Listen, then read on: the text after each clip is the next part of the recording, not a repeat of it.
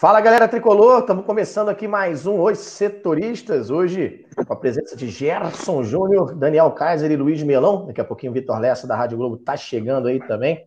A gente bateu um papinho aqui sobre o que aconteceu nessa semana do Fluminense, o que pode acontecer. E a gente começa com os destaques aí do Gerson Júnior, ele que cobre o Fluminense há 117 anos. Jacinho, tem destaque aí pra gente, Jacinho? Boa noite, Pedro. Boa noite, Melão. Boa noite, Daniel. Boa noite a todos. Então, é... expectativa é grande para que possa ocorrer ainda nessa semana. Quem sabe é difícil, né? O anúncio da volta do atacante Fred ao Fluminense. Vamos aguardar. É isso aí. Daniel Kaiser, boa noite. Tem seu destaque aí para essa semana do Flu? Boa noite, Pedro. Boa noite, Gerson. Boa noite também ao Melão. Boa noite boa a você noite, que está aqui mais uma sexta-feira no nosso Setoristas. Meu destaque hoje vai para as ações, as boas ações que o Fluminense tem feito é, durante esse período de pandemia. Não tem jogo, não tem como o time estar em campo, né, que é o grande atrativo, claro, de qualquer clube de futebol, mas a grande atração do Fluminense uh, fora do campo. As grandes atrações do Fluminense fora do campo, é, como, por exemplo, o lançamento da camisa de forma legal, o, a venda de ingressos agora, né, para esse pro, o Fla-Flu do Gol de Barriga, a venda dos ingressos virtuais, é, entre outras que vêm sendo feitas aí fora do campo, que eu acho que, que o clube tem feito muito bem aí, até para manter o seu sócio torcedor, para manter o interesse, enfim, e claro, conseguir ter, levantar recursos para conseguir se manter aí financeiramente não estável, mas financeiramente conseguir ter alguma resistência aí nesse período de crise. Isso aí. Melão, querido, boa noite. Destaque aí da semana tricolor. Boa noite, Daniel. Boa noite, Pedro. Boa noite, Gerson. Boa noite, galera tricolor. Boa noite, Melão. Bom, faço as minhas palavras, as palavras do Daniel e do Gerson. Já mataram aí o que, o que, que tinha de destaque, é, é, a possível chegada do, do, do Fred aí, os próximos dias, e as boas ações da, da, da nossa diretoria. Né? É, realmente as ações estão estão chegando no, no, no objetivo que, que, que, pensaram, enfim, os novos uniformes, as, as lives, os, os objetos, aí, o, o álcool em gel, o, o jogo do, de, barriga aí para ajudar os, os funcionários, enfim. É bem bacana essas, essas ações. A gente vai destrinchar isso aí ao longo aí da, da, da live. É isso aí. Eu começo também aqui destacando que hoje, se vivo, Superézio completaria 54 anos. Esse aí, eu que tenho 40 e pouquinhos anos, né? Eu não pareço, não, tenho. Foi aquele ídolo. Miau! Uma entre Eu vi um miau aí. Uma entre de é. era, um, era um que alentava o coração da galera tricolor. Então, nossa querida homenagem aqui, né? Ao querido Super Ezio. Super, super, super Ezio. Super Ezio. O, vamos começar falando então sobre o Fla-Flu, que vai ser retransmitido aí pela Bandeirantes no domingo, né?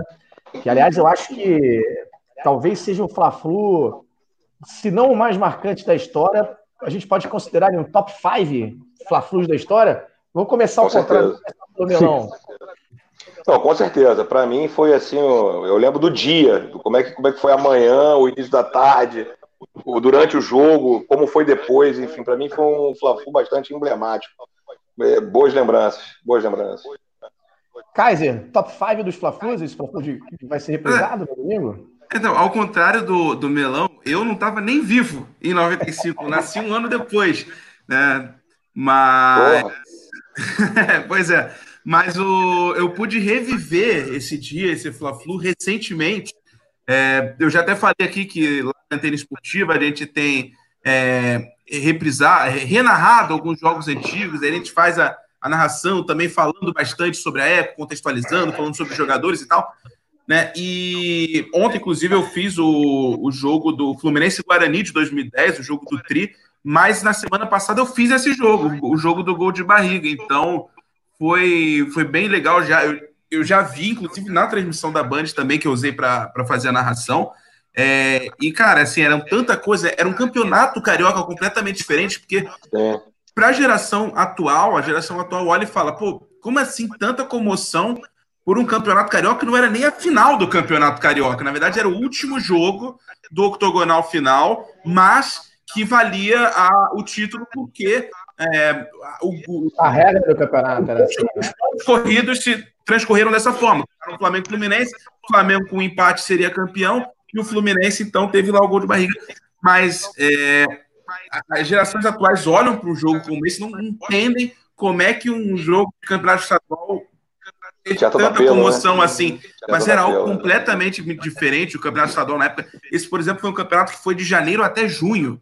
Né, durou ali metade do calendário, um campeonato muito extenso. Os campeonatos eram assim, né? É, pois é. Os campeonatos antigamente. Era, o era um peso muito melhor, diferente. Né?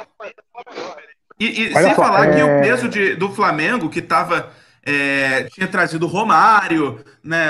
Tinha já, por mais que não era, não era a situação atual, mas era um time que estava ali com a pompa, com a atenção, né? Tinha o branco. É, e enquanto o Fluminense tinha como a sua grande estrela o Renato, mas já não talvez no seu auge. Então, a, a forma como as coisas foram acontecendo foram uma grande surpresa. Né? O Fluminense tinha levado a melhor nos jogos dos Fla-Flus durante o campeonato, então é, com certeza é um jogo para lá de histórico, é mais do que histórico e vai ser bem a ação que está sendo feita é bem legal e vai ser bem legal poder reviver também na televisão aberta. Isso já sim vai lembrar bem também, o Kaiser, porque não só o elenco do Flamengo era o elenco galáctico, né? E tinha o Branco, tinha o Romário, o Romário Sabe de Mundo, até tinha aquela música o Romário voltando da Copa do Mundo, né? É, é Exatamente. Como o melhor jogador. Etc. O, melhor, o Romário ter sido o melhor do mundo no ano anterior. Exatamente. E foi ali que come... foi, e foi nesse momento que começou a inflacionar o mercado, né? Quando o Romário volta da, da, da, da Copa do Mundo para o Flamengo com salários astronômicos, né? E, e, nesse, e o elenco do Fluminense, aí, eu vou passar a bola para o Gersinho, né, Gersinho? Que o elenco do Fluminense ele foi montado meio que numa coxa de retalhos, né, cara? Veio um garoto, o garoto da base chamado Ederson veio para o gol. É, o, o, Lima veio de um, de, um, de um time, agora não estou me lembrando de cabeça. Do Nordeste, do esporte. CSA. Esporte, é, exatamente. Esporte. E, e, assim, foi chegando jogadores de um lado e de outro, se formou um elenco. O, o, o Renato, Renato, veio, veio desacreditado do Atlético Mineiro. Tava, tava, em, tava em Cabo Frio. A gente fez uma resenha com, com o Ellerson, na realidade, esse dia.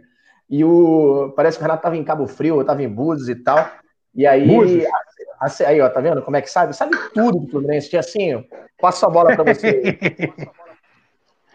então, gente, vou, vou, é bom lembrar um pouquinho daquela semana histórica, né?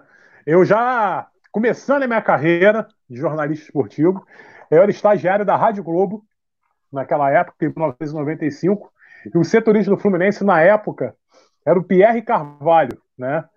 E o Pierre, naquela semana, foi um dia de folga dele, né?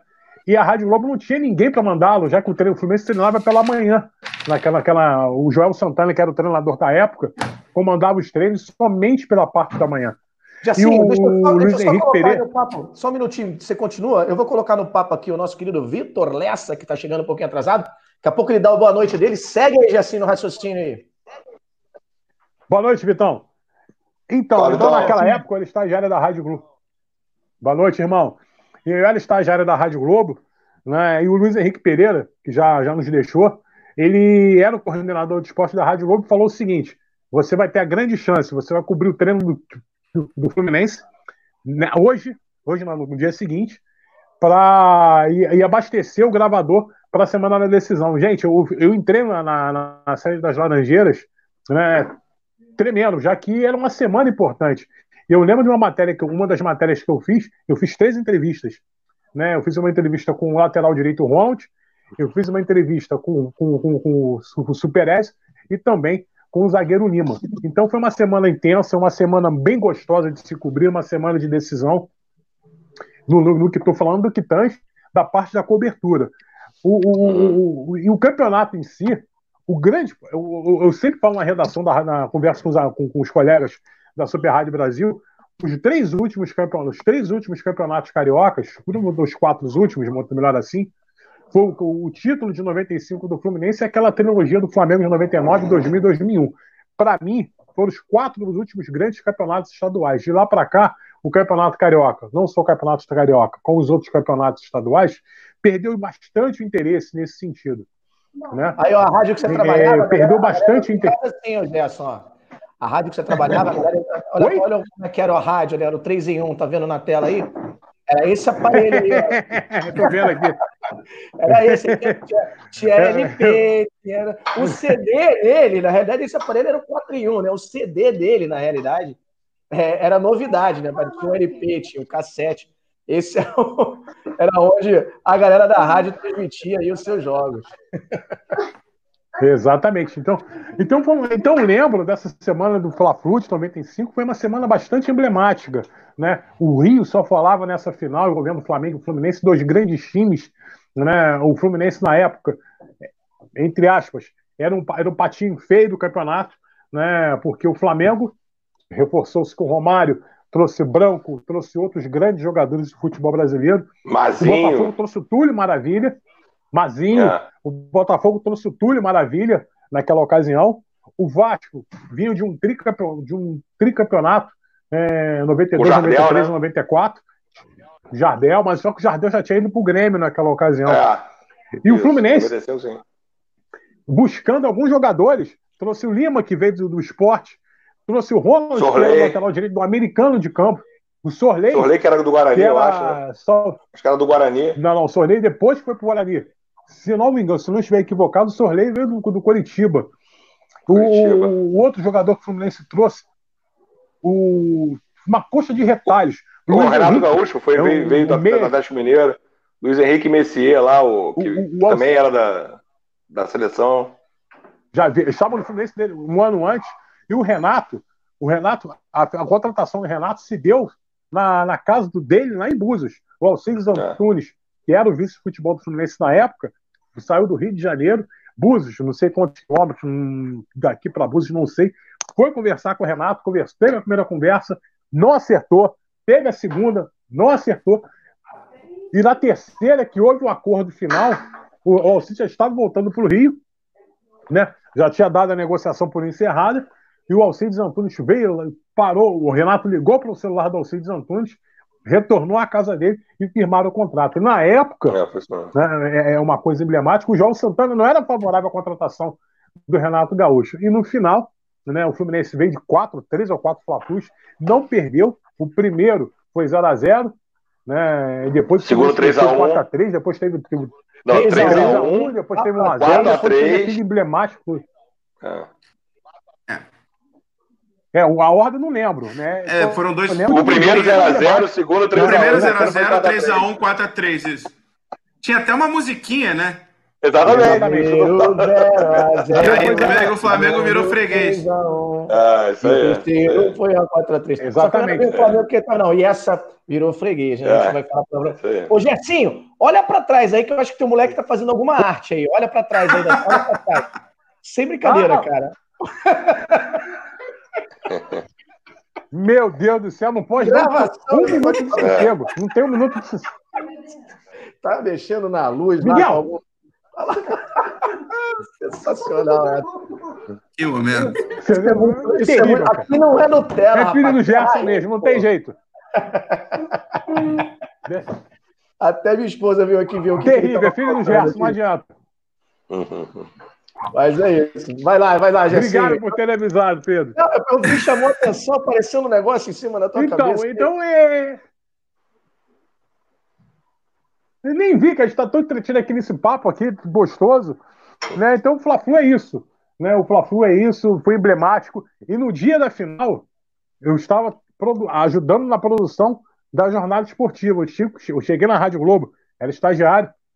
Né? Eu cheguei na rádio, era um jogo as 5 da tarde. Eu cheguei na rádio às 10 da manhã e só saí às 10 da noite, porque depois teve a, ajudando na produção da jornada, tinha um programa Enquanto a Bola Não Rola, para os mais antigos tá, sabem que existe, existe, existiu esse programa, que infelizmente não existe mais. Né?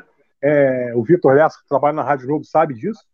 Né? E, e depois, bola rolando e fecha do título e vamos depois foi loucura total. Uhum. Muito legal aquela época. Muito bom mesmo. E são aquele famoso ditado, né? Velhos tempos que não voltam mais. É isso aí. Vitor Lessa, seu boa noite, seu destaque. Já pode começar a contar aí no jogo que tá balando a semana novamente aí.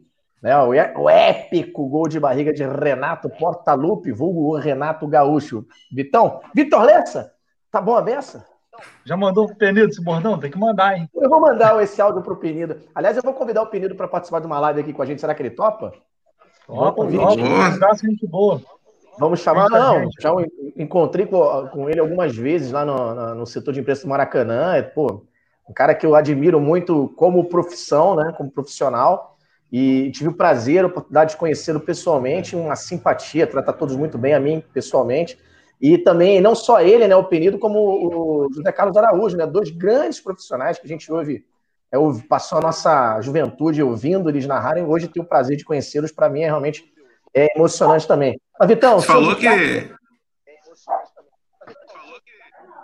Não, você falou que um grande momento seu nesse ano, né, que é, enquanto ainda tínhamos o convívio social, foi estar ali do lado do José Carlos Araújo, lá em Bangu, né? Sem dúvida. Pô, eu, eu, a gente narrou o jogo, eu e Cote, ao lado do garotinho, né? Porque a cabine lá de Bangu é, aquela, é uma coisa única, né? E, pô, quando eu, eu tô prestando atenção no jogo, de repente eu ouço do meu lado, apite comigo, galera. Cara, ele tava ao vivo do meu lado, assim, arrepiei, assim. Né? ah, show de bola. Me concentrar, tava... Mas é isso aí, Vitão. Agora sim, Vitor, seu boa noite e seu destaque. Vocês estão me ouvindo bem aí? O... Sim. Tá, ah, tá ótimo. Ah, que bom. A internet hoje não, não tá meio complicada aqui, mas vamos lá. É, gente, boa noite aí, Pedrão, é, Melão, Daniel, Gerson. Boa noite. Bom, esse jogo aí. Boa noite, é, então. Conheço, conheço muito mais por, por YouTube, por matérias jornalísticas. Tinha quatro aninhos recém-completados aí em 95, né? Não, não pude acompanhar, não pude fazer a produção da jornada como o Gerson, que já tinha os seus 54 nessa época. De cobertura Mas, do Fluminense. Estou chegando lá. Mas, pô, é um, é um jogo que eu acho que é um dos jogos mais, é, é, podemos dizer assim, icônicos do nosso futebol, né? Principalmente o futebol carioca. Eu, talvez não vou falar aqui nível nacional, mas o futebol carioca, sem dúvida alguma, pela simbologia né, do gol de barriga, por, por tudo que significou, como marcou a história também, né, a história de muitos jogadores que estavam naquela partida, a história do clube, enfim, a simbologia do jogo em si é muito maior do que o próprio título né, que foi conquistado naquela, naquela oportunidade. Então, sem dúvida alguma, acho que vale sim né, relembrar, né, um carinho muito especial por, é, por essa partida, e o Fluminense foi inteligente ter essa iniciativa de vender esses ingressos é, online, esses ingressos simbólicos para ajudar a funcionários do clube, arrecadar mais cestas básicas. Foi uma atitude bacana do clube. E também hoje, né, é, eu não sei se, você, se alguém já falou, mas Super Ezio faria, completaria 54 anos, se vivo fosse. Outro nome histórico do nosso futebol carioca, do, principalmente para os tricolores da década de 90, o herói de, de, de uma geração aí, né? É, era, era aquele momento de aguardar o domingo, o Superez ir lá bagunçar o planeta. Jogo nas, laranj... jogo nas laranjeiras era. E a gente também tem outro detalhe, né, cara? Que esse jogo vai ser reprisado, e pelo que a gente conseguiu entender, né, da divulgação, com um saudoso Januário de Oliveira, a voz é, da Cruel, muito é, cruel. Espetacular. Tá lá, inclusive, na narração que eu fiz. Também, né? na narração que eu fiz, que eu falei que eu fiz semana passada, eu tava com a narração dele aqui em um dos ouvidos também, né? Até para referência, que a imagem não era tão boa ah, no YouTube, então eu tava com a narração dele aqui no ouvido e também fazendo. Então, foi bem legal, realmente. Vai ser bem legal amanhã também. E aí, eu vou, vou explorar um pouquinho mais isso pelo seguinte, né? Porque antigamente, o Edu Cabeça falando Super o ídolo demais. É... Muito, muito. A gente vivia essa semana realmente respirando esse Fla-Flu, porque primeiro o Carioca, o Campeonato Carioca, ele era muito mais valorizado do que é hoje, né? Ele era muito mais é, organizado, valorizado, tinha né, sua, seu lugar de destaque no cenário nacional com muito mais força. E a gente tinha realmente personagens caricatos em todos os clubes, e vocês devem se recordar, se vocês não acompanharam presencialmente, e eu tô nessa entre safra aí, na época eu não era nascido, também não era nascido. é, que todos, tinha, tinha, uma brincadeira de, só, eu, só eu posso falar isso aqui. Do Rei do Rio, né? Que apareceu, é, o Rei do Rio seria o Túlio, seria o Romário. Eu não me engano se na época o Vadir Bigode, que era do Vasco, já assim, você pode me socorrer nessa, nessa ocasião? Não. 94, o Valdir Bigode acho que era 95. Quem era o do Vasco, enfim. E tinha tanto que o Renato, depois, no, no, depois do título, posa de, de, com seto, com coroa, com a bola, todo fantasiado. E tinha uma bagunça muito grande nessa ocasião, né? Era um futebol que a gente pode usar um termo mais é, atual, um futebol mais raiz, né? Os atacantes apostavam jantares. É, exatamente, isso aí. Era uma sacanagem, não tinha essa. Às vezes, às vezes cesta básica, né? Então eh, tinha a pilha é. entre, entre os, os ídolos, e aí a galera comprava o barulho e ia pro Maracanã. Hoje em dia você não pode fazer isso. Na primeira aposta, a violência vai, vai comer solto. E, e, as redes sociais chegaram para ajudar de um lado e tumultuar um pouco Sim. do outro. Né? E essa semana também, se o assim vai lembrar, o goleiro Roger falou algumas besteiras também, né? Ao longo da semana, meio que provocando aí o, o Fluminense, enfim, dizendo que ele era, enfim, não, não, é, não me recordo. É, o Flamengo jogava pelo empate e era o ano do centenário deles, né? Eles, tinham, eles, eles fizeram um timaço naquela, naquela época. É, Branco, Mazinho, tinha o, o goleiro Roger, é, tinha. E teve outro detalhe. Durante o campeonato, o Flamengo. Porque assim, o regulamento do, do campeonato carioca é confuso. Se confuso, na época era mais ainda. O Flamengo chegou nesse octogonal final com dois pontos a mais. Né? O, o Vasco e o Botafogo também tinham um ponto a mais, porque eles iam conquistando esses pontos. Um porque ganhou a Taça Guanabara, outro porque terminou a primeira fase no grupo A com mais pontos, outro no grupo B. Então, o Fluminense foi o único que não chegou com pontos a mais no octogonal final. E perdeu o primeiro jogo. Então teve que ir remando, remando, remando e é, conseguiu chegar nessa situação na, na última rodada contra o Flamengo, podendo conquistar o título com uma vitória. E foi o que aconteceu. E vocês lembram de alguma. De algum... Perdão? Quem provocou mesmo o Fluminense? O Roger, goleiro, não foi? Dá uma goleiro Roger. Quem? Goleiro Roger. Ah, não lembro, não lembro. Não lembro. Não era? Não foi isso? Vou anotar, vou anotar. Grande Roger. Isso, é, não, não, glorioso, glorioso. Campeão, glorioso. Né? Tá, eu tô, agora eu entendi sua ironia. Ah, não, eu tive que confirmar. Eu peguei, eu peguei, eu peguei aqui a minha escalação que eu tinha para lembrar realmente que Roger era o goleiro, tá aqui. Ah, viu? Era o Roger goleiro. Eu lembro, eu lembro algumas coisas é assim. Brincadeira, mesmo. Pandemia, estamos chegando. Já dizia, já dizia Januário, né? É brincadeira. É. Mas é isso aí, galera. Vamos, vamos passar agora a falar um pouquinho dos nossos. Ah, vamos fazer uma pergunta. Alguém lembra em 95 de mais algum fato que aconteceu no ano na, aqui no Brasil, na época? Alguém se lembra mais ou menos? Não. Eu, eu, a gente fez uma matéria hoje aqui, eu levantei algumas coisas. Eu não, eu, o Matheus Fernando, que está trabalhando com a gente agora. Seja bem-vindo, Matheus. É, alguns dados. Alguém lembra de alguma coisa de 1995, galera? 1995. Que eu lembro no primeiro momento, não. Por exemplo, Bill Gates. No primeiro momento, não. Bill Gates lançou o, o Windows 95. É uma curiosidade. Será que não foi em 94? Sempre será que é, carro. Fernando Henrique Cardoso assumiu a presidência. É, após três anos preso, Mike Tyson voltava aos ringues. a Imperatriz Leopoldinense foi campeã. E a animação da Pixar, Toy Story, quebrava os recordes de bilheterias do cinema. Olha só que coisa interessante. A Imperatriz foi campeã com qual enredo? Liberdade, Liberdade? Foi esse? É, porra, eu posso que vocês só me querem. Acho que foi Liberdade, Liberdade. Vou jogar, vou... vou jogar aqui para ver o que, ver o que, que sai aqui. Mas é isso, galera. Isso aí é a notícia hoje que o Fluminense pagou aí, quitou o mês de março com os funcionários que recebem até R$ 1.500. Essa informação foi trazida em primeira mão aí pelo pessoal do GE. Aliás, um abraço para todos lá.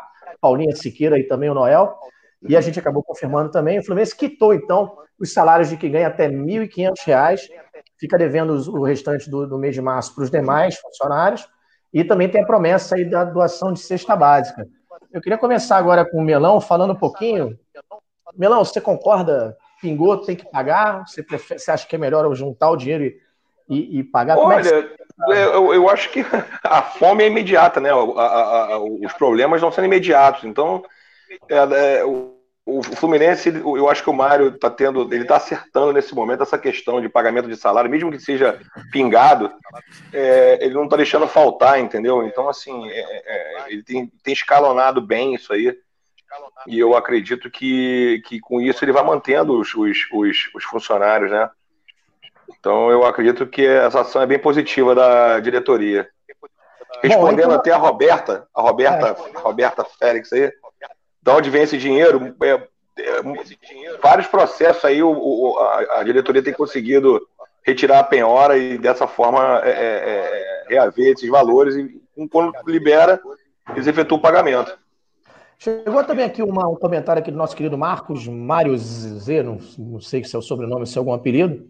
Boa noite, Pedro e amigos. Eu vi um pedaço de uma live onde estavam metendo o pau no marketing do Fluminense pela venda de ingressos para o jogo de domingo, fazendo chacota.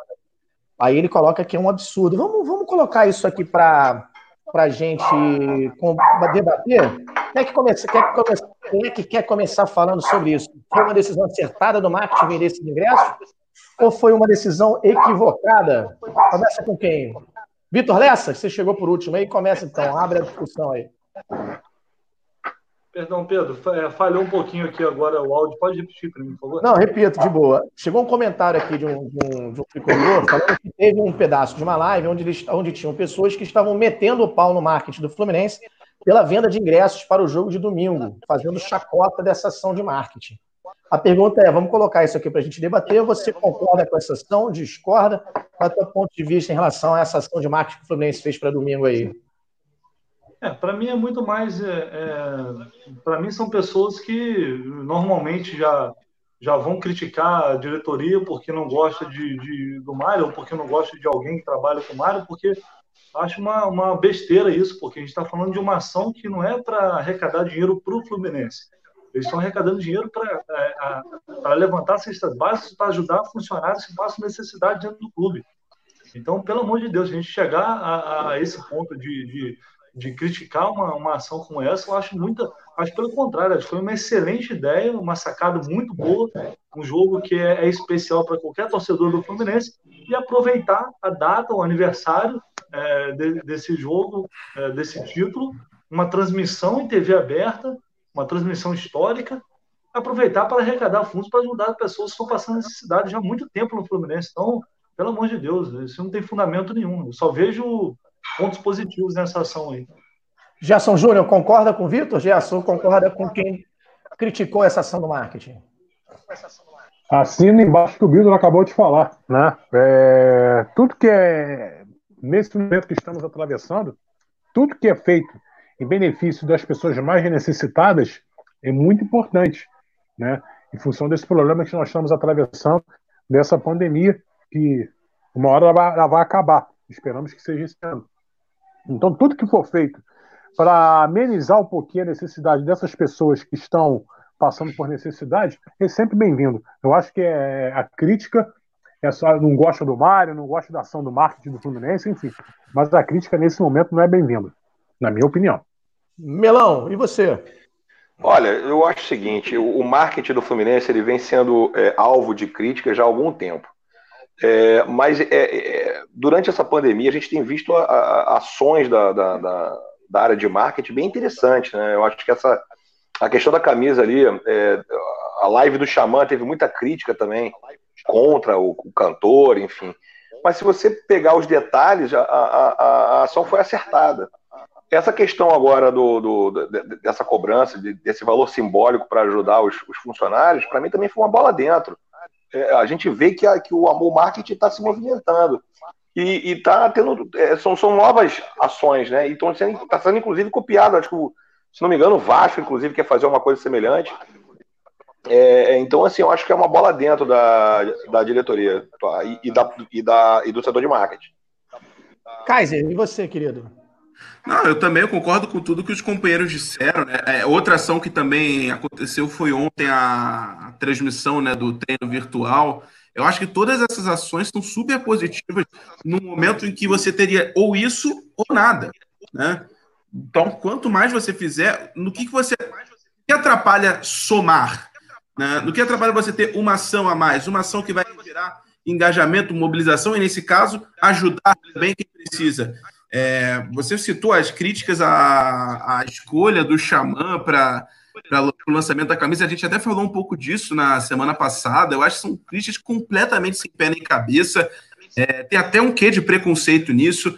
A gente viu que é um artista que agrada muito o público jovem, um público que representa boa parte da torcida do Fluminense atualmente. Quando a gente vai lá, cobrir, quando a gente vai cobrir jogo do Fluminense, eu sempre dou uma volta ali no estádio antes do jogo, né? Ver a movimentação, as filas na bilheteria.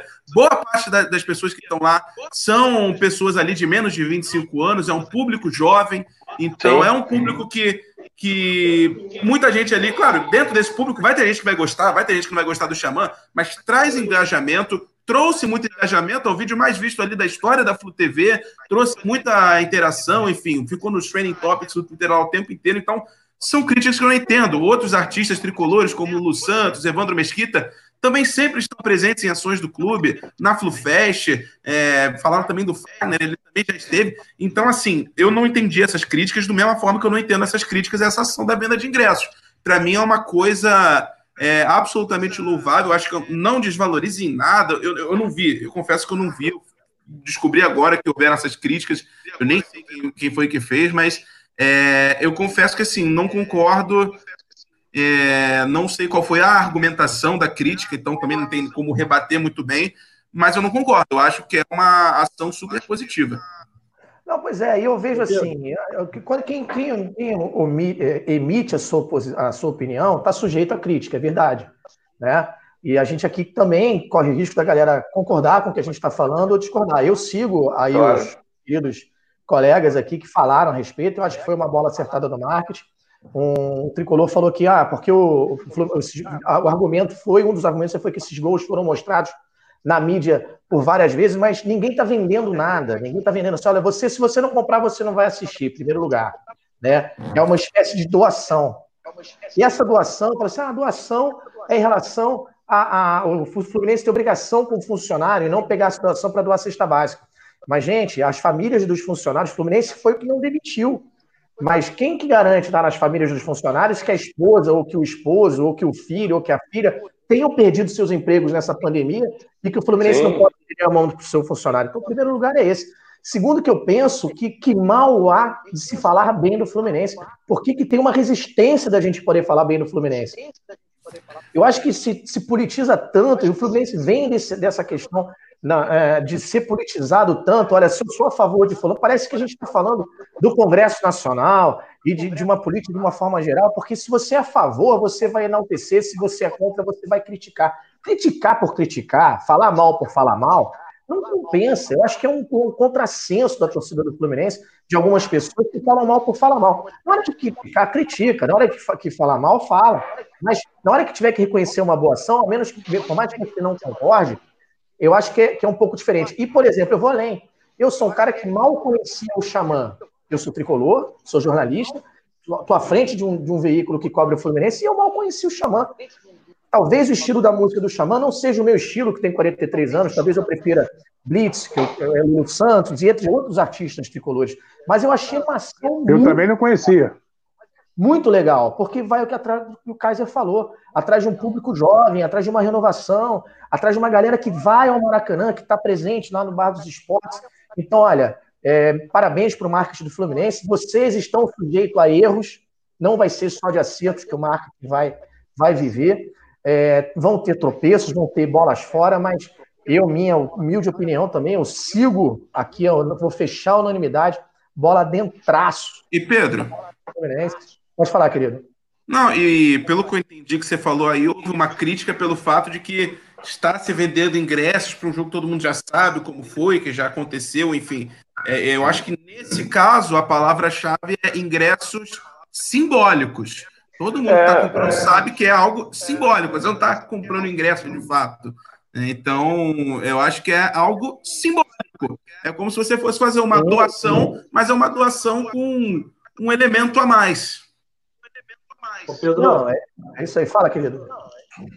É, no, até no, no, final do último programa eu cheguei a citar isso, essa, uma, uma postagem que eu fiz no Twitter sobre a questão do xamã, e aí, é, surpreendentemente, dois dias depois, eu fui meio que escorraçado de um grupo de, de jornalistas, e também não só jornalistas, mas também torcedores do Fluminense. É, inclusive, ali tinha membros, tinham ou tinha, não sei se é um, se é mais, de, de torcida organizada que usou isso um tempo depois para resgatar, resgatar a postagem que eu fiz, dizendo que eu estava usando o grupo como exemplo, é, informações do grupo, para é, dar minha opinião e fazer o Fluminense, criar polêmica em cima do Fluminense. E é claro que a minha postagem, e quem quiser no meu Twitter está lá, é, eu fiz não foi baseado em apenas um grupo, porque tem gente que se sente muito especial, né? Tem gente que se sente especial num nível incrível. É, foi apenas uma pequena amostragem de, de tantas outras que eu tive naquele dia, de um preconceito enraizado que é, já nem me assusta mais, porque a gente vê isso todos os dias aqui, tudo que acontece nesse país, a gente vê.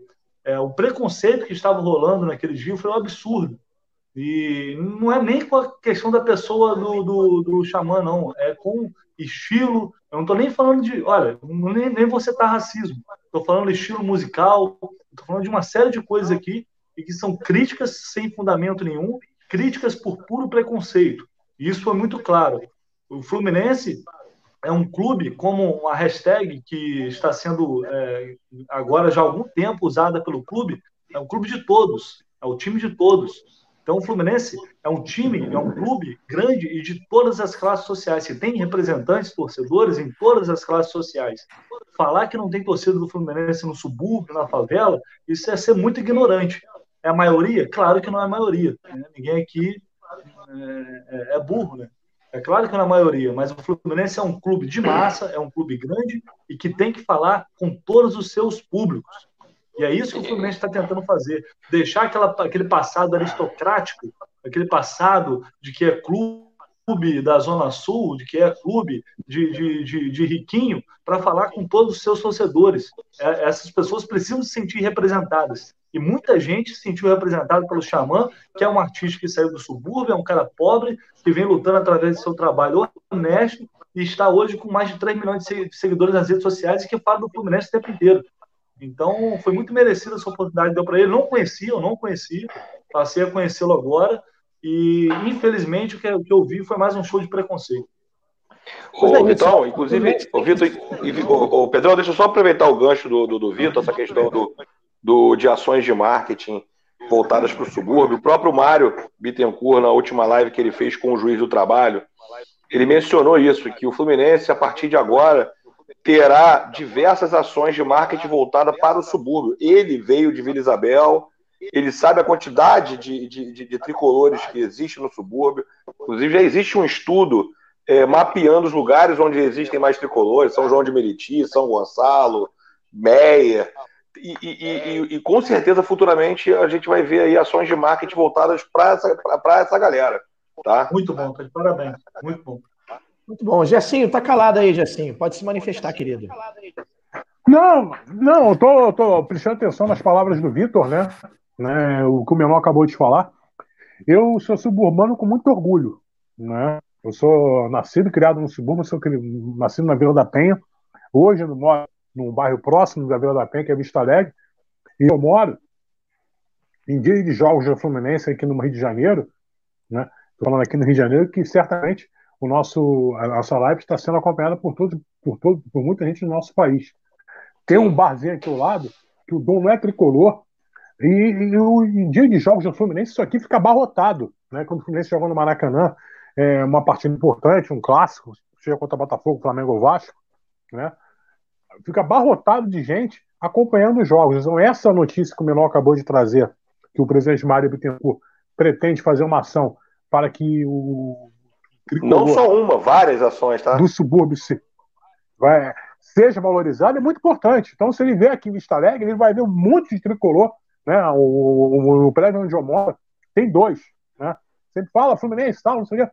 O vizinho de, de frente tem, um, tem uma casa, tricolor também. Então, se vier aqui em Vista Alegre, ó, tem tricolor de montão. Com certeza teremos aí mais ações de, de marketing, ação social, com certeza. Ô Pedro, só para não dizer que, que eu tenho, eu tenho, estou falando aqui porque eu li e ouvi. Eu recebi um áudio no domingo de um, de um jornalista torcedor do Fluminense de cinco minutos e que foi um dos áudios mais tristes que eu já ouvi na, na, na minha vida. Para você ter uma ideia, ele falou que se o, se o Fluminense se tornar um clube popular, ele deixa de ser Fluminense. Porque ele, ele está torcendo o Fluminense justamente para o Fluminense não ser um clube popular, para você ter um nível. Que assim seja, porque o Fluminense é um clube popular. Não, que assim seja. Ele, o Daniel Kaiser tropeçou aqui, daqui a pouco ele volta, mas que deixe de torcer então. Ele não é um verdadeiro tricolor.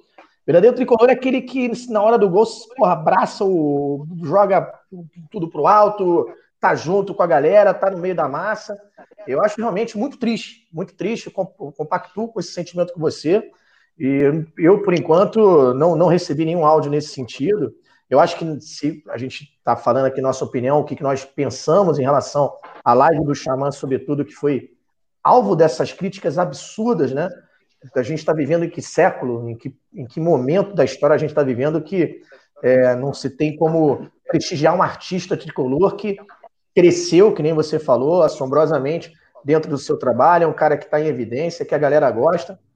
Quem tem a perder realmente é quem ainda se mantém dentro dessa casca do preconceito e, enfim, e é isso que a gente tem que, tem que tocar. Tá chegando uma, uma pequena crítica aqui, ó, olha só, e a gente fala também aqui, ó, a única coisa que eu critico o Mário é sobre a reforma das laranjeiras. Aí o Nandinho está comentando aqui.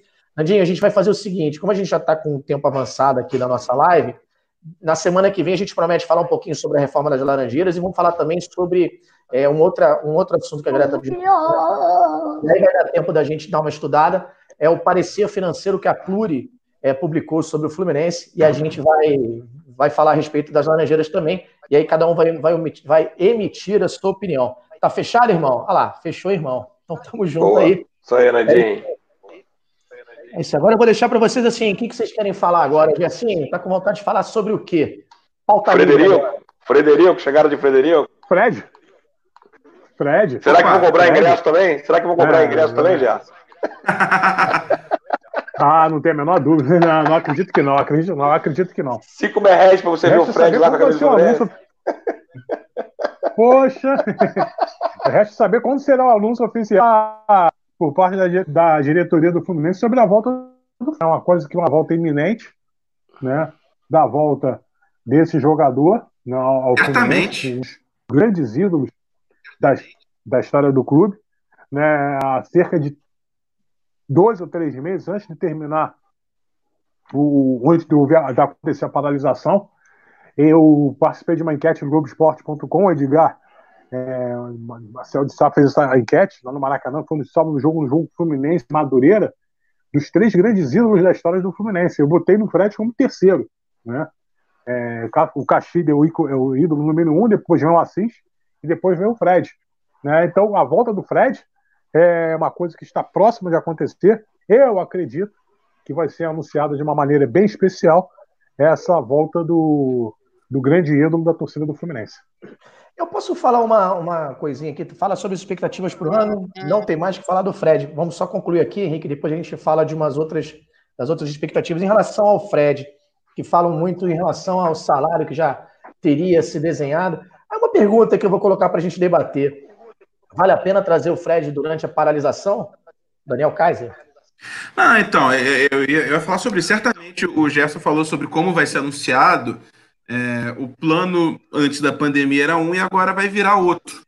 Até porque é, existia toda uma expectativa, depois fazer aeroporto, imagina como seria o primeiro jogo, se ia fazer recepção no estádio, enfim, ia ter toda uma coisa que exigiria aglomerações, coisa que hoje a gente não pode ter. Então, a gente viu a solução criativa para contornar o problema do lançamento da camisa, que também era algo que já estava prestes a acontecer quando tivemos a paralisação, e eu imagino que é, o pessoal, o departamento de marketing, a comunicação, todo mundo já esteja ali pensando, quebrando a cabeça para saber como é que vai ser essa questão do Fred. Agora, sobre valer a pena, eu acho que vale. Até porque a volta do Fred é, pode ajudar num aspecto que a gente até viu a notícia, né? Que, tá, que teve a adição de sócio, mas a gente sabe que o Fred, nessa questão do marketing, no momento que o clube está precisando de ações extra-campo, pode ser muito boa. E, a gente imagina que em algum momento, a gente não sabe quando, com certeza vai, vamos ter aí um longo período de jogos sem a presença de público, mas em algum momento a gente imagina que a gente volte a ter público, pelo menos a gente espera que isso aconteça, né? Então, eu acho que não eu não mudaria os planos é, com relação a isso, até porque a torcida vai estar tá aí, vai estar tá vendo de casa, enfim, vai estar tá engajando de outras formas que não no estádio. Vitor Lessa, sua opinião, vale a pena trazer o pois Fred eu falo, durante, a, durante a paralisação, né? Ou você esperaria para trazer ele num eventual retorno quando retornarmos? Eu acho que é, a gente está vendo aí que é questão de tempo, né, pela forma como a, a coisa está se desenhando, é, pelo que a gente consegue ter acesso de, informa, de, informação aí, eu acho que seria uma boa estratégia uh, fazer um anúncio agora, né, porque você consegue fazer uma mobilização incrível nas redes sociais, né, fazer com que pelo menos se. Eu acho que vai ganhar muito, o programa Sócio Torcedor vai ganhar muito, mas pelo menos não perder também, também já é uma, uma grande coisa nesse período que a gente está vivendo. E aí depois você faz um, uma apresentação no nível que ele merece, quando a gente tiver a mínima condição para isso. Mas eu acho que sim, seria uma boa estratégia. Eu acho que quanto antes isso acontecer, melhor. Se for agora, melhor ainda, porque não tem nada acontecendo, seria uma novidade incrível para a torcida mas vai depender também daquela situação do processo dele com o Cruzeiro, né? porque se esperar até agora, não faz muito sentido fazer um anúncio antes de acertar essa situação. Então a gente não sabe também quanto tempo vai demorar para correr esse processo, e aí eu acho que assim que isso for definido, ele deveria ser anunciado. E aí, Melão, e você, o que, que pensa em relação Olha, eu, eu concordo com o Vitão aí. Eu acho que anunciado já poderia ter sido anunciado já na própria na, na, na live do, do, do Xamã. Acho que criou até uma expectativa muito grande. Acho que, a, a, inclusive, o engajamento ali era também por esse fato de, de, de repente, aparecer o Fred ali, de falar alguma coisa.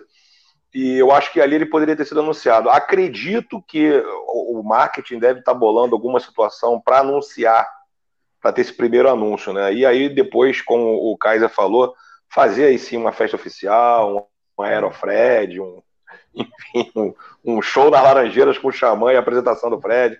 E aí é, é, ter uma coisa mais, mais oficial. Mas eu acho que o anúncio já poderia ter sido feito. Não, pois é, que o Fred, na realidade, tem tudo para alavancar o programa de sócio-torcedor. É verdade, né? É um ídolo da torcida, talvez o, o ídolo contemporâneo que tem chance de, de, voltar agora, né? Thiago Silva, a gente já sabe que é muito difícil ele retornar. E, enfim, a gente tem, tem essa expectativa. Eu sou fã do cara, eu acho que ele tem muito a agregar também, concordo com a possível volta dele.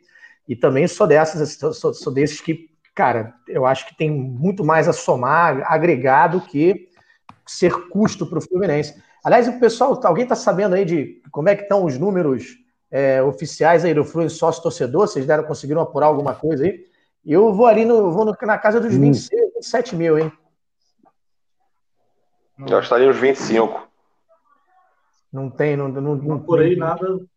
Agora oficioso, é, oficialmente eu não sei quanto tá. É. 25 não era ali o patamar que tava no. Na hora, na, na hora da parada, né? Da pandemia, não tava por aí? Não, pois é, aí teve. Não reduziu e aumentou um pouquinho, por isso que eu Eu acho que tinha 20 ativos já, eram 25 inadimplentes. Não, não, acho não. que eram. Não era isso? 25 mil normais. Não, não normais, ativos né? pagando. Não, porque, não, porque lembra que na época tinha. Era, não, era uma, acumulado era em fevereiro. Inadimplente. Olha, eu tô aqui com a informação. Acumulado em fevereiro, é, eu imagino que esse número aqui seja de ativos, não está especificado aqui no portal da transparência, 25.065. É, 25 mil. Nosso futebol. Quase cravei. Quase cravei. E, e, sem futebol, né? E sem futebol. E com o Fred vindo aí. É, esse, número, esse número que eu falei agora é de fevereiro, tá? Importante destacar. É, não, então possivelmente deve ter até um pouco mais, então. Aí, de repente entrou mais uns 3 mil aí. Aí é. cai no, no, que o Pedro falou, de 27, 28 mil. É isso, galera. Vamos começar a abrir galera, nosso trem de pouso tô... aqui. Fala, Jacinho. Eu tô vendo uma notícia aqui no Globoesporte.com, matéria do, do, do, mudando um pouquinho o foco do Rafael Zarco, é, manchete, se os seus amigos tiverem oportunidade de ler.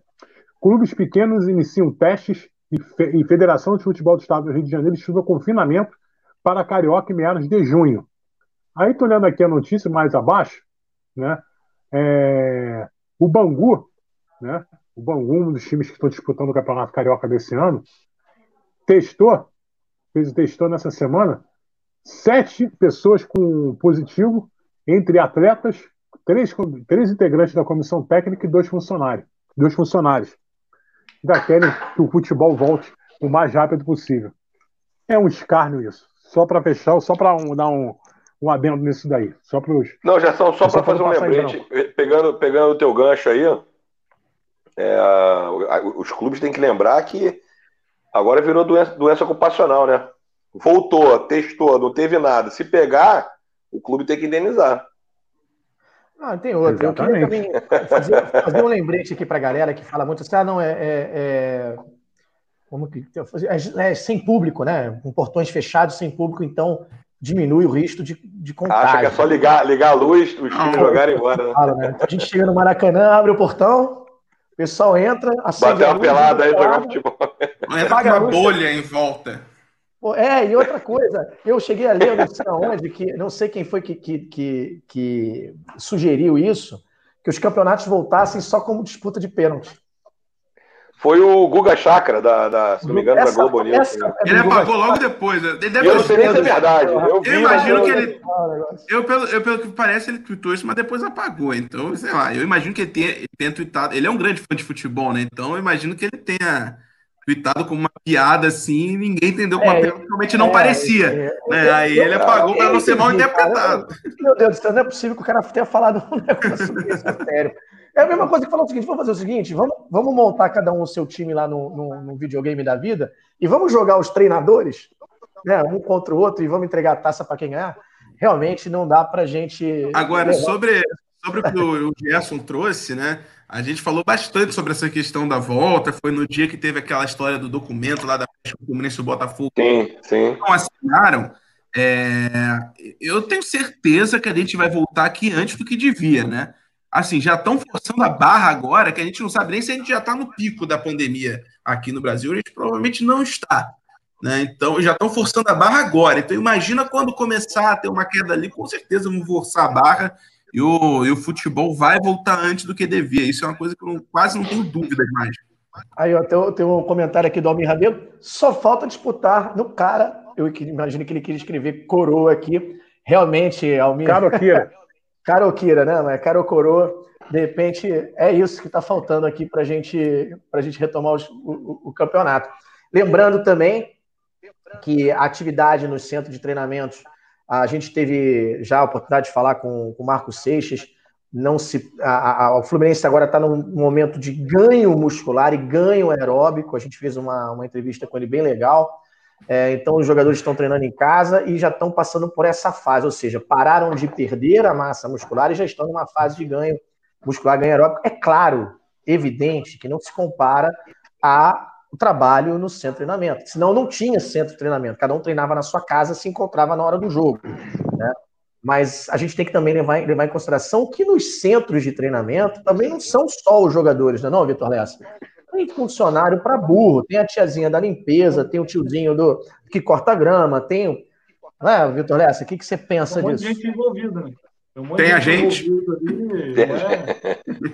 Oi? Tem a gente, né? Nós, jornalistas, que, que estamos lá. Assim, é um futebol que não faz sentido, né? Um treino que aí você volta para treinar, a imprensa não vai ter acesso, Uh, é, vai, o jogador vai ter que ficar isolado ou em grupos isolados, é, com, poucos jogadores. Aqueles que não testarem positivo vão treinar separados, aqueles que já tiveram. Enfim, eu acho que aí depois vai voltar para um jogo, você faz, fazer um confinamento para jogar. Eu acho que isso não faz sentido nenhum. É, não, para, para, para a essência do esporte e pelo momento que a gente está vivendo. Eu acho que isso é o pior. Eu acho que o clima que a gente está vivendo as pessoas. Tem gente que realmente não, não, não se preocupa, né? Tem gente que realmente não, não, se importa com o fato de que mais de 700 pessoas estão morrendo diariamente, o fato de que já, a gente já tem mais de 14 mil mortos no país.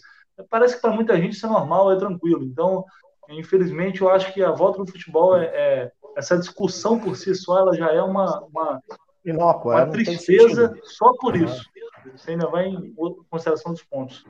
Ainda fala agora com que a Alemanha parece que teve agora a liberação dos jogos com uma série de protocolo. Começa amanhã. Uh, que começa amanhã, mas não dá para a gente comparar a Alemanha ao Brasil. não dá para comparar, em nada, nada, em nada. Nada, nada. nada. E só dois detalhes também para lembrar a galera, é que o, não é o Brasil não enfrenta o coronavírus, né? Assim, todas as doenças pararam.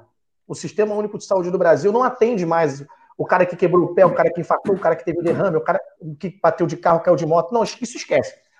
É só para o coronavírus? Não, galera. A gente continua com a mesmíssima demanda, talvez um pouquinho mais reduzida em função do isolamento social, mas o coronavírus, então, realmente é uma situação bastante periclitante ainda que a gente vive. Todo cuidado é pouco, então você que pode ficar em casa, fique em casa. Você que tem que sair para trabalhar, tome todos os cuidados. Pedro. Saia de máscara. Quem me chamou? Eu? Não, e tem outro detalhe, né? Na Alemanha eles estão voltando, mas já estão encontrando ali as dificuldades da volta em meio à pandemia, né? Os jogadores que podem estar testando ali positivo e como é que vai se comportar isso, é o número de casos voltando a crescer na Alemanha. Eles têm alguns protocolos ali e eles têm até, eles consideram nesses protocolos não conseguir terminar o campeonato. Eles estabeleceram ali uma data limite, porque consideram que, bom, a gente está recomeçando agora, mas pode ser que a gente tenha que parar o campeonato em algum momento novamente. A Alemanha está numa condição completamente diferente da gente. Falamos já sobre isso na semana passada. Não, sem dúvida. E só reforçando para a galera que todos nós aqui, todos os profissionais que cobrem é, o, o, dia a dia, os jornalistas esportivos, sofrem com isso. Né? A, gente, a gente do Saudações Tricolores aqui, nós estamos passando por um momento onde a nossa receita diminuiu, onde os patrocinadores acabaram é, suspendendo as suas ações. É, a, o Gerson Júnior entrou em férias pela Rádio Brasil, depois entrou num programa é, aí do governo, o Melão também teve seu prejuízo, o Kaiser também teve seu prejuízo, o Vitor Lessa também teve seu prejuízo. Todos nós gostaríamos muito que voltassem as atividades o quanto antes. Mas é uma questão realmente que não dá para a gente. É, Segurança, né? Vidas, a gente não pode mexer com. Sobrepor, infelizmente. Com vida. A gente torce muito para que as autoridades encontrem um caminho o quanto antes, que seja, se Deus quiser, aí, é, produzida uma vacina e que essa vacina seja produzida em longa escala, que a população mundial seja vacinada de uma forma geral. Então a gente, a gente vai mais uma vez aqui, faz o nosso, nosso apelo. Você que pode ficar em casa, fica em casa. A gente sabe que a economia está realmente muito complicada, o pessoal está precisando fazer dinheiro, todos nós precisamos, tá? Mas a gente é, deixa esse recado aí. Não é hora ainda de pensar em retorno de futebol, penso eu. Né? É hora da gente pensar em como que a gente vai equacionar essa questão da pandemia, é, para que a gente possa futuramente aí sim discutir com segurança aí a volta do futebol. Vitão está voltando aqui. O Marquinhos Martins está pedindo para a gente falar logo do projeto Laranjeiras 21, por favor, Marquinhos. Semana que vem, promessa nossa aqui dos setoristas, vamos abordar esse tema. Tá fechado, Milão? Vamos falar de Laranjeiras 21? Tranquilo, sem problema nenhum. Então, seu boa noite aí, querido. Estamos aterrizando aqui, suas considerações finais e o seu boa noite para a galera tricolor que nos acompanhou até esse momento. Não, o meu boa noite vai para a torcida tricolor que está se engajando nessas ações de marketing do clube, está tá adquirindo os produtos oficiais do clube, está tá engajado nesses, nessas ações de marketing aí. Vamos juntos sair dessa aí. Quem puder, fique em casa. Se cuide, é para a gente poder se ver no Maracanã. Boa noite. Sem sombra de dúvida. Aliás, você fica em qual pilastra, Melão, quando tu vai lá, hein? 12, vai 12, 12. Pilastra 12, 12 lá, em cima. cima né? É, lá em cima, cima do lado do número 12. É, ele vai só fazer a social e a gente que trabalha, viu, Vitor Lessa? Seu boa noite. Tá bom, a benção, Vitor Lessa. Boa noite, Pedro. Boa noite a todos. É isso aí, o Melão falou, tocou num ponto muito importante. A, clubes em dificuldade, com tantas dificuldades como o Fluminense, Vasco, Botafogo, a gente está vendo aí, esses clubes eles só vão sobreviver com o apoio da torcida. Infelizmente, a gente vem de anos e anos de más administrações, anos e anos com pessoas dentro do clube é, fazendo de tudo, parece, né? Que a intenção parecia que é acabar com o clube, muita corrupção, mas é, se os torcedores não é, pegarem ali e na mão de cada um e ajudar o clube da maneira que dá, principalmente nesse momento, a situação vai ficar ainda mais crítica. A torcida né, é a única, é a única saída para a sobre, sobrevivência desses clubes e a torcida do Fluminense vem dando um apoio fundamental nesse momento. Então, vamos ficar em casa e torcer para você passar enquanto antes. Um abraço, galera. Até a próxima. Valeu, Vitor Lessa. Daniel Kaiser. Teu boa noite, querido. Boa noite, boa noite para todos vocês noite para quem está nos assistindo, né? É, também faço das palavras do, do Vitor as minhas, tem sido realmente bem legal ver esse engajamento. E aí, não só das torcidas do Fluminense, de todas as torcidas, mas principalmente da torcida do Fluminense, que tem é, se esforçado para que isso aconteça, seja na live, a gente viu todas aquelas doações, é, agora na questão da compra do ingresso, está sendo bem legal ver esse engajamento, que é aquela história né, da união de todos no momento difícil, né, na dificuldade aí. Baita clichê o que eu vou dizer aqui agora, mas a união faz a força. Então, é, é bem legal ter ver realmente essa, esse esforço coletivo para que as coisas deem certo. E, claro, sempre lembrando para todo mundo para que continue aí seguindo as, as recomendações das autoridades de saúde para ficarem em casa, se possível, para manter o distanciamento social e colaborar, porque quanto mais cada um conseguir fazer a sua parte, colaborar mais rápido, vamos passar por tudo isso. Boa noite a todos. É isso aí, grande Daniel Kaiser, boa noite, querido. Gerson Júnior, ele que cobre o Fluminense desde Marcos Carneiro de Mendonça, o primeiro goleiro da seleção brasileira. boa noite, Gersinho. Boa noite, Pedro, boa noite, Daniel, boa noite, Melão, boa noite, Vitor. Né? É, parabéns à torcida do Fluminense pelo engajamento nessa ação, nessas ações de marketing. nessas ações de marketing que o clube está fazendo. E agora, só um recado, galera. Só um recado. Peraí, filho. Fique em casa. Né? Fique em casa. Quem puder, fique em casa. Não evite. Só saia na rua extremo, em caso de extrema necessidade. Mas vamos ajudar um pouquinho a amenizar um pouquinho esse problema que nós estamos passando, né? não só no Brasil, como no, no, no mundo todo. É isso aí. É isso, galera. Obrigado pela sua companhia até agora. A gente volta na sexta-feira que vem às 19 horas, sugerindo aqui da gente convidar o Odaí. A gente está tentando, né? Não é fácil assim, né? Ligar o Odaí, e aí, vamos bater um papo. chega aí, chega aí. Liga aí o computador. Mas a gente está convidando o Odaí sim, outras personalidades do mundo do Fluminense, do mundo tricolor, para participar conosco aqui.